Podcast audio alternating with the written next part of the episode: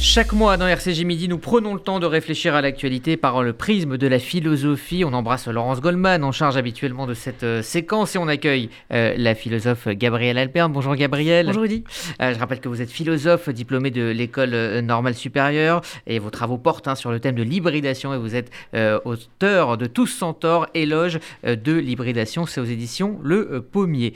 Et euh, nous avons le plaisir donc de recevoir Alain Juranville. Bonjour. Bonjour. Vous êtes ancien élève de l'école normale supérieure de la rue d'Ulm, agrégé de philosophie, euh, docteur d'état, maître de conférences de philosophie moderne et contemporaine à l'université euh, de Rennes 1 et psychanalyste. Et donc vous publiez aux euh, éditions Parole et Silence l'universalité du judéo-christianisme. C'est un livre dans lequel vous redéfinissez l'universalisme à travers ces deux grandes religions que sont le, judaïsme et le christianisme.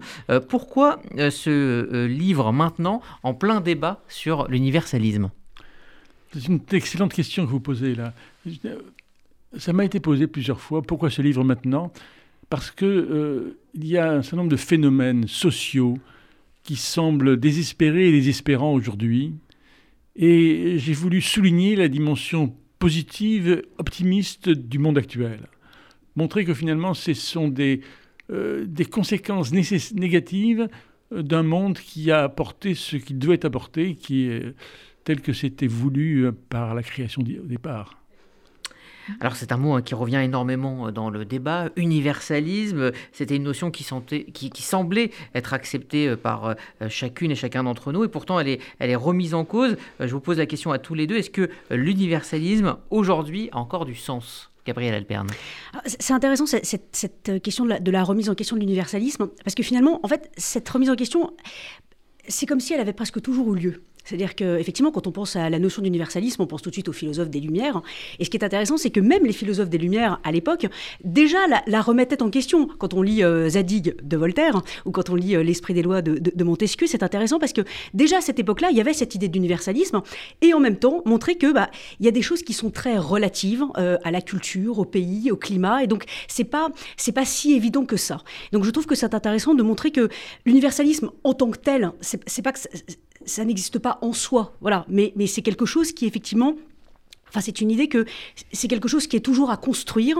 Euh, enfin, en tout cas, à, mon sens, hein, c'est ce que, cette idée de, relativisme euh, dans l'universalisme, euh, enfin, je pense, fait partie intrinsèque de ce qu'est l'universalisme. C'est pas une espèce de, vision complètement dogmatique ou une norme qu'on voudrait imposer au, monde. Et, d'ailleurs, ce que je trouve intéressant, ça, rejoint la, philosophie juive. hein, en tout cas, cette idée d'inachèvement.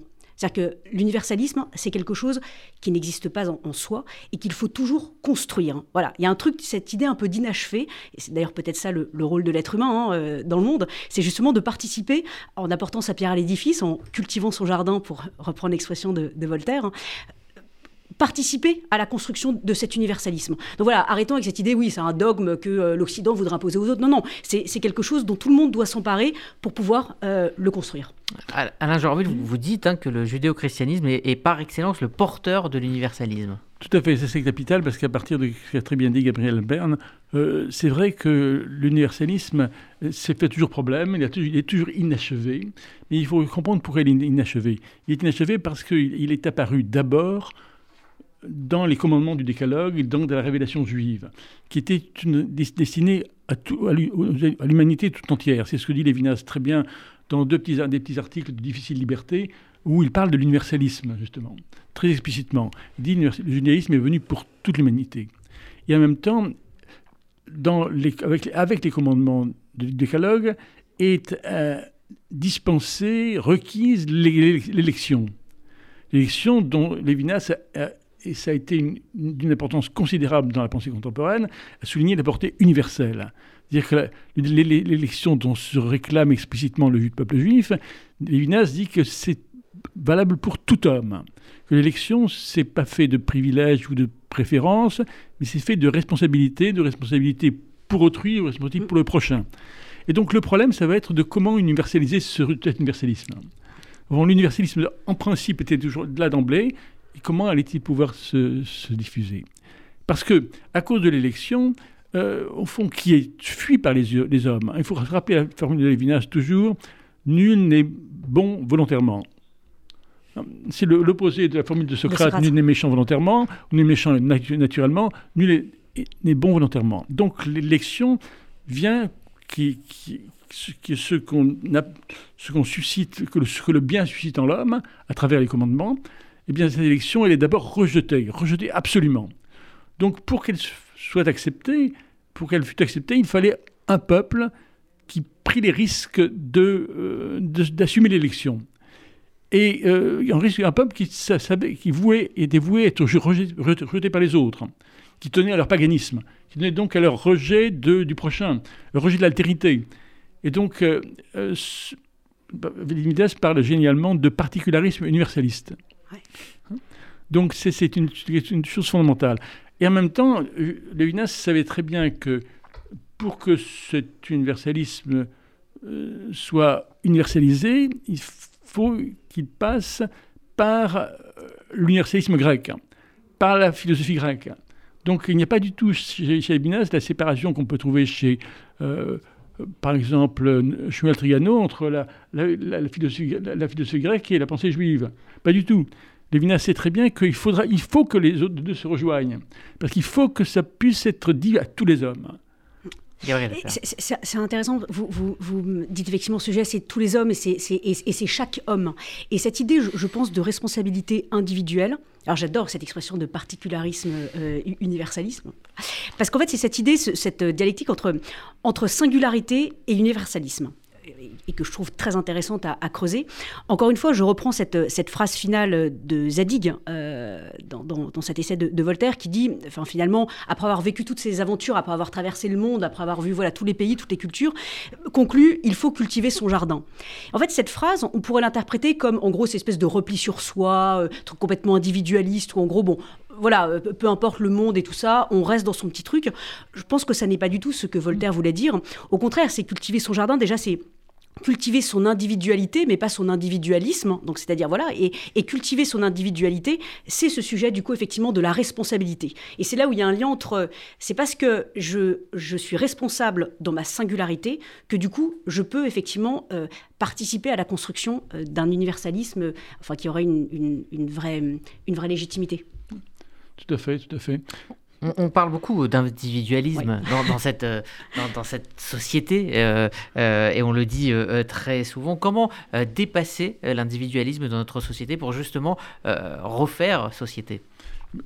Je, vous remercie de la question, mais je voudrais revenir un instant sur parce que donc je disais que Lévinas avait accordé la plus grande importance à la possibilité d'inscrire dans le logos grec, dans la, raison philosophique, l'universalisme. Euh, la question de l'histoire, ça a été comment universaliser l'universalisme, qui était présent dans, le décalogue. On peut dire que euh, Rosenzweig, euh, un penseur extrêmement important, qui a beaucoup donné, apporté à Lévinas, a fait du christianisme la voie éternelle, qui devait universaliser, qui devait universaliser. Et, il a été très attaché aussi, Rosenzweig, à l'idée de l'échec. Euh, Lévinas parle quelque part de l'échec du christianisme sur le plan social et politique, euh, c'est-à-dire du fait qu'il y a eu une falsification de l'universalisme. Donc on, parlait tout à l'heure de, d'inachèvement de, l'universalisme, il, se falsifie très facilement, en retombant sur ce que Lévinas dénonce comme l'universalisme catholique, qu'il oppose à l'universalisme messianique. L'universalisme messianique, c'est celui qui sait qu'il faut garder le particularisme pour que l'universalisme soit vrai. Et donc, qu'on ne peut pas euh, renoncer à cette position en dehors. Euh, et ça, c'est tout à fait fondamental, tout à fait décisif. Ah oui, c'est tellement d'actualité. Ah, mais il a une, des formules tout à fait claires euh, que j'ai voulu garder pour ça. Alors, on va... Il dit Alors s'affirme la vraie universalité, la non catholique, celle qui consiste à servir l'univers. Elle s'appelle messianisme mais la vraie universalité, c'est-à-dire qu'il y a une fausse. Hein. c'est tout à fait capital. Donc on retombe sur le grand tout païen qui, où on est, on est soumis. On, revient donc sur, sur cette question hein, de, l'individualisme très présent dans nos sociétés. Euh, comment en sortir? Comment le, dépasser? C'est d'une seule manière impossible. D'une seule manière impossible parce que, parce que la tâche euh, de l'individu est toujours dur. Il doit s'affronter en lui à la finitude humaine, à ce que la psychanalyse appelle la pulsion de mort. C'est une tâche toujours difficile, euh, à, laquelle, à laquelle on ne peut répondre que dans la singularité, qu'un individu seul. Je prendrai volontiers l'exemple de Jacob et de la, lutte avec l'ange de Jacob. Qu'est-ce qu'il fait Jacob? Finalement, il fait passer tout ce qu'il a, il n'y a plus rien. Il fait passer ses femmes, tout, ce qu'il peut avoir, et puis il reste, seul en deçà du, du guet du Yébok. Et là, il, lutte. Il mène une lutte terrible. Il est marqué ensuite à la hanche. Euh, il, a demandé euh, à l'ange ou à Dieu quel est ton nom? L'ange n'a pas répondu. Il a, reçu un, subi un échec. Et finalement, quand il est allé jusqu'au bout, il dit Je ne te lâcherai pas que tu ne me bénis. Donc la bénédiction, c'est un petit peu comme le Candide avec, à la fin. Il est béni parce qu'il a son, jardin. Eh bien, Jacob est béni quand il a demandé honteusement à l'ange de Dieu, quel est ton nom? C'est une manière de maîtriser. Dis-moi ton nom, ça je, te tiendrai, je t'arriverai à moi. Et puis l'ange ne répond pas, et à ce moment-là, il le bénit. Et il le bénit, il lui donne un nouveau nom. Ça, c'est l'aventure par excellence de l'individu. Mais l'individu, c'est toujours difficile. Hein. C'est passionnant. Euh, en, fait, je, dirais que aujourd'hui, et c'est un véritable paradoxe, hein, il y a de plus en plus d'individualisme, mais il y a de moins en moins d'individualité. Donc c'est-à-dire qu'effectivement, par exemple, si on prend un exemple en entreprise, voilà, cette espèce de culture d'entreprise où finalement, bon, bah voilà, une espèce de clone et tout, tout, le monde se ressemble et, on recrute des gens qui ressemblent euh, bah, euh, aux, personnes qui sont travaillent déjà dans l'entreprise et donc voilà, finalement, tout le monde se ressemble. Si on regarde effectivement sur les réseaux sociaux, c'est intéressant parce qu'il y a, on dit toujours la vie publique a disparu. Non, enfin, on dit la vie privée a disparu. En fait, au contraire, euh, la vie privée, elle est absolument partout. Elle a complètement débordé de son lit et c'est la vie publique euh, qui, pour le coup, euh, qui a disparu. Donc, c'est ça ce qui est assez étonnant, c'est que cet individualisme où finalement on est replié en soi, enfermé en soi, ça pour le coup, alors là, effectivement, c'est malheureusement l'un des signes de notre temps.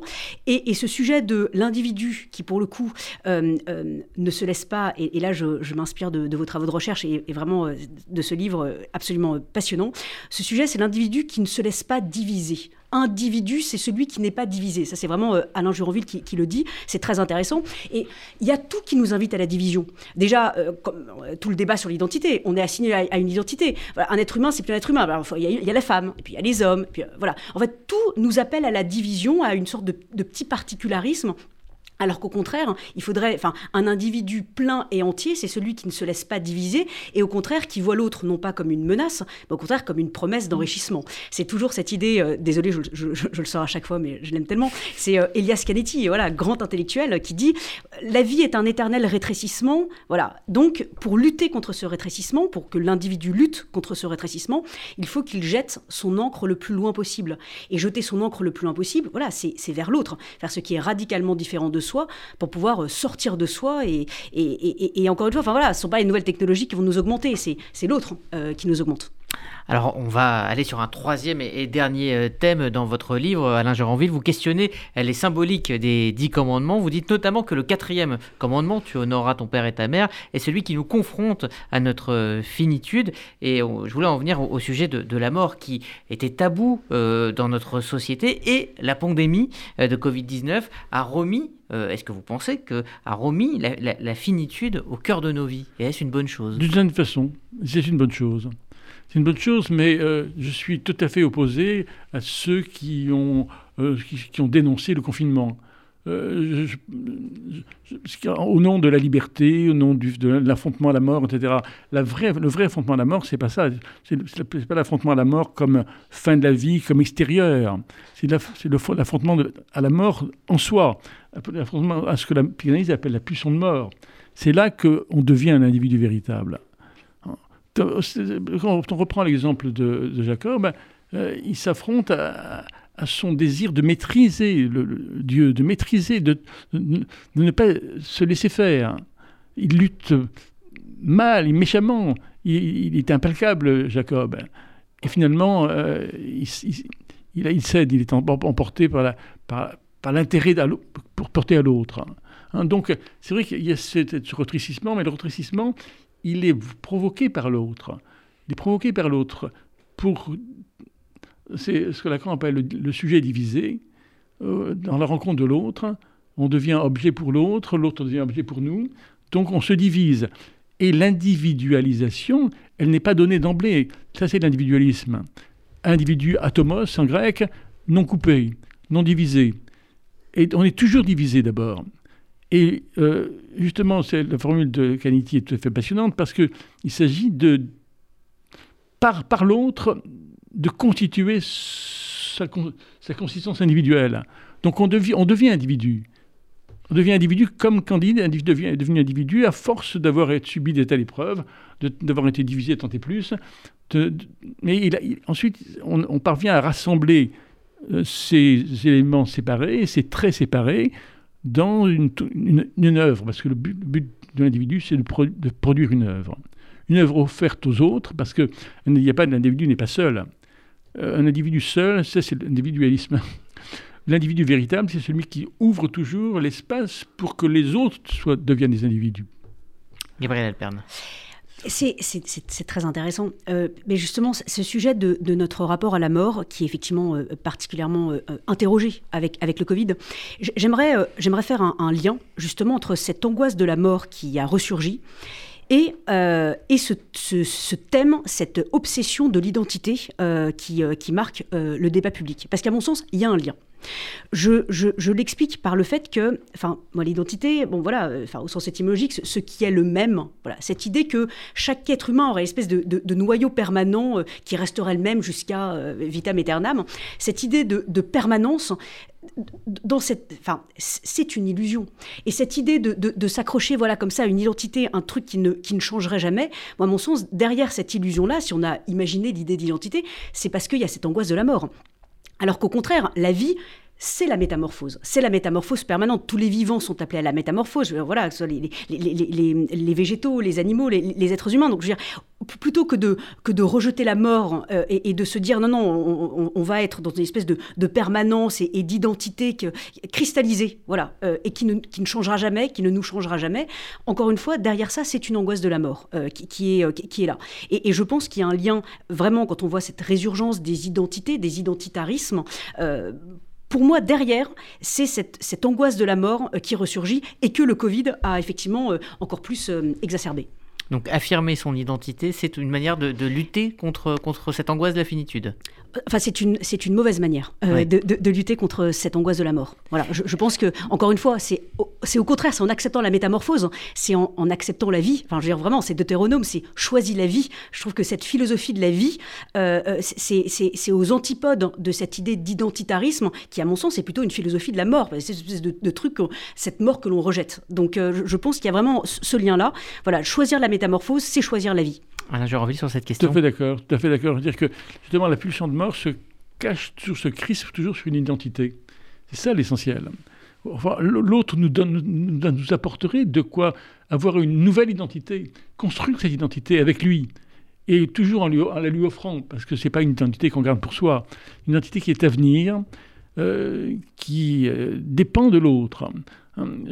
Pour, pour, revenir sur les thèmes initiaux, je pense toujours à cette phrase de Lévinas c'est la plus grande gloire du Créateur d'avoir produit une créature capable d'athéisme.